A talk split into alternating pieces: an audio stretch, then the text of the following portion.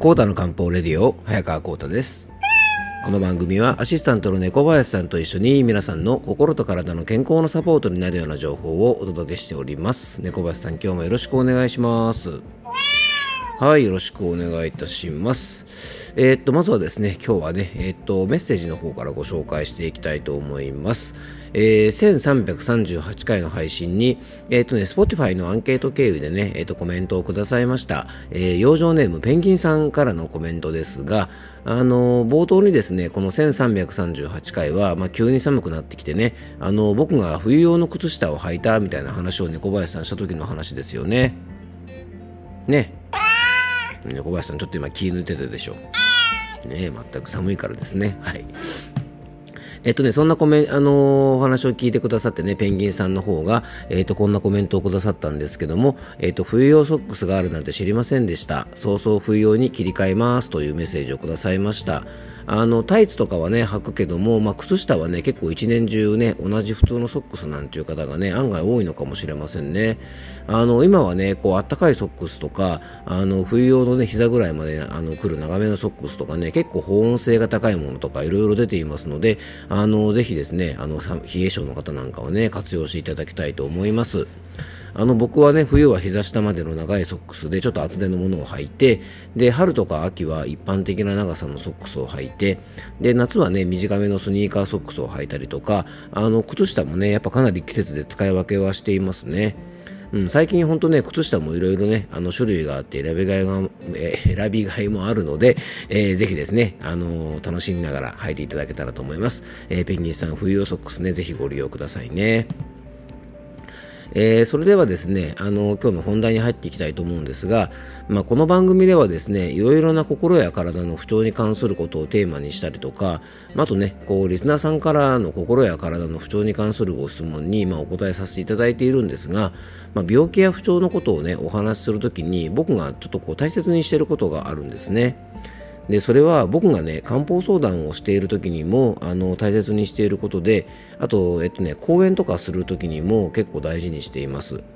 でそれはね病気や不調が起こる仕組みをしっかりとお伝えするということなんですね。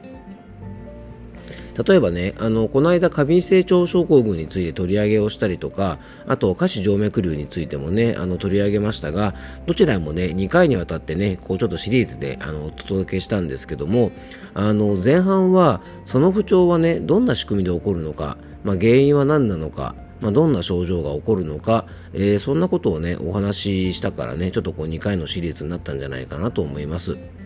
あの、ちょっとね、こう、まどろっこしく感じる方もいるかもしれません。もっとね、こう、手っ取り早く、過敏性腸症候群は自律神経の乱れだから、自律神経を整えるといいですよ、以上みたいなね、感じとか。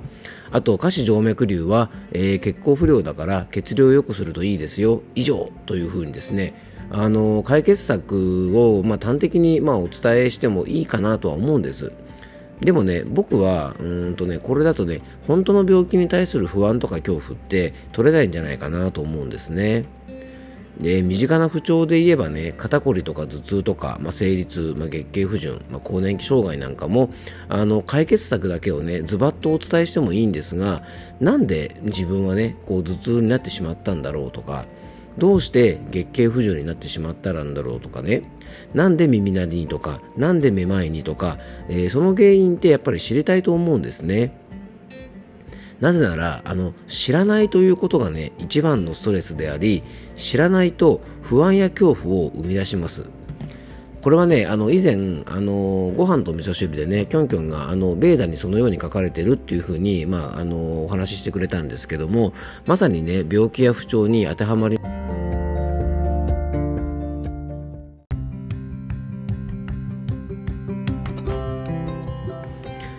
はい、すいません。ちょっと途中で切れてしまいましたが、続きをお話ししていきたいと思います。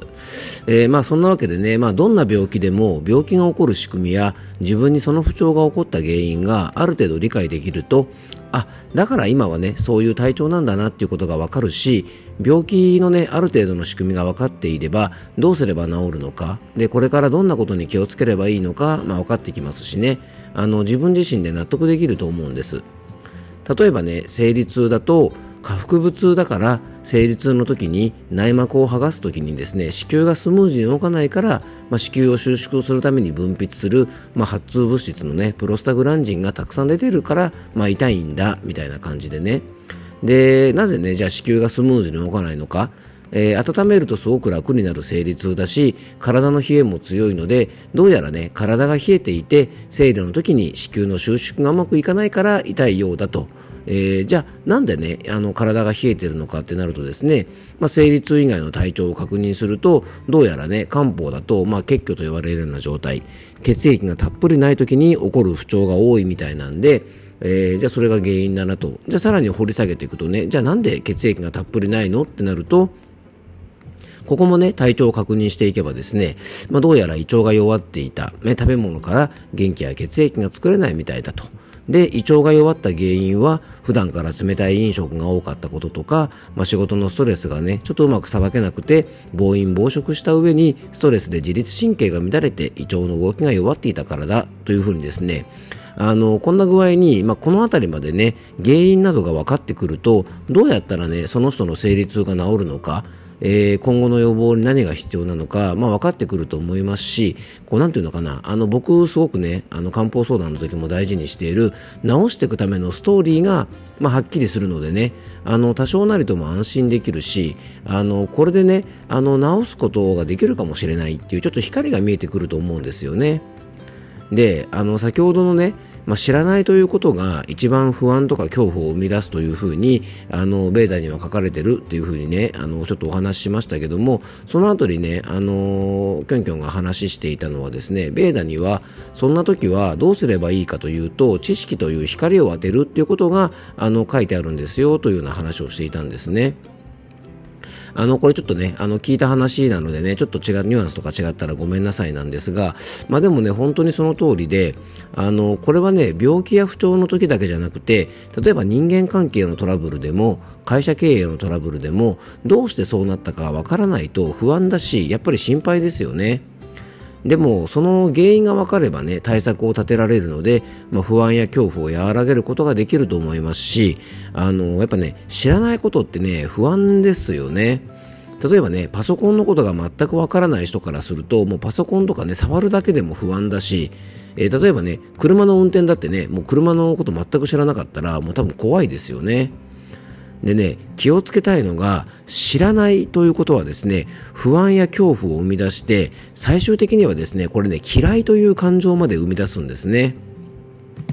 でね、あの、お年寄りの方が新しいものを結構嫌いますよね。実はね、その理由ってこれなんですよね。例えばね、メール、LINE、知らない、できない、なんか怖い、嫌い、みたいなね、オンライン何それ美味しいの？知らない、できない、嫌い、みたいな感じで、あの、これはね、本当に昔からね、あの、今だけの世の中じゃなくて、本当に古代から繰り返されてきたことなんですが、まずやっぱり何事もね、こう理解しようとすることが大事なんじゃないかなと思います。あのちょっとまあ病気の話とかとはずれてきましたけどもあのもしね病気や不調に対して恐怖や不安をもし強く感じるようでしたら その病気についてね、まあ、正しい生理学的な見方、まあ、考え方を知るといいんじゃないかなと思います。で生理学とか病理学っていうとねすごく難しく感じると思いますがあの僕のねオンラインセミナーに参加してくれたことがある方はわかると思うんですけども、まあ、そんな専門的なことじゃなくてね、まあ、割と簡単に結構わかりやすく知ることができるんですよね。でネットで調べたりするとまいろいろ出てきますがあのここでねちょっと注意してほしいのがあのどこでねその情報を調べるかなんですね。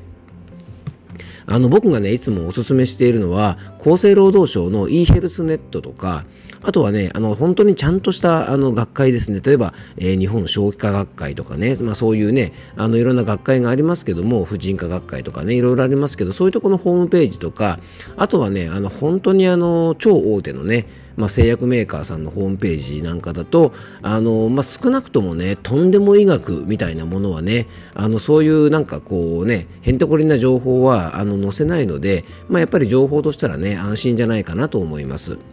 でね、あの、医療機関のホームページもいいんですけども、あの、ちょっと気をつけないとですね、例えば、そこのね、あの、お医者さんなりの個人的な主観とか、主義とか、主張が結構そういうところのページってね、あの、色濃く、あの、入ってしまうと思うんですよね。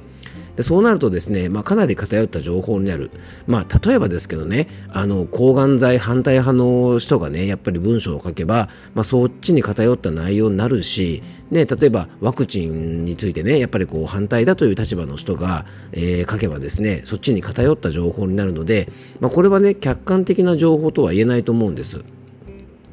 でね、健康食品のメーカーさんなんかのページはね、やっぱりもっと注意が必要で、病名とかで検索すると結構上位にね、この健康食品のメーカーさんとかの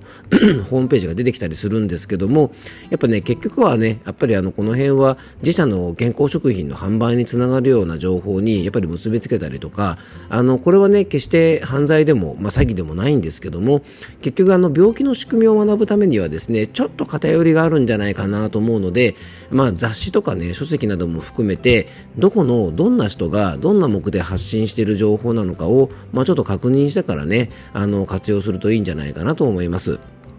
えー、今回はですね知らないということが不安や恐怖を生み出すというお話から病気や、ね、不調の時は養生法も大事ですが不安や恐怖を和らげるためにも、まあ、の不調の病不調とか、ね、病気の仕組みなどを、まあ、簡単にでも、ね、知っておくことの大切さについて、えー、お届けをいたしました、えー、少しでも皆さんのお役に立てば嬉しいなと思います。えー、今日も聞いていただきありがとうございます。どうぞ素敵な一日をお過ごしください。漢方専科サーター薬房の早川幸太でした。では、また明日。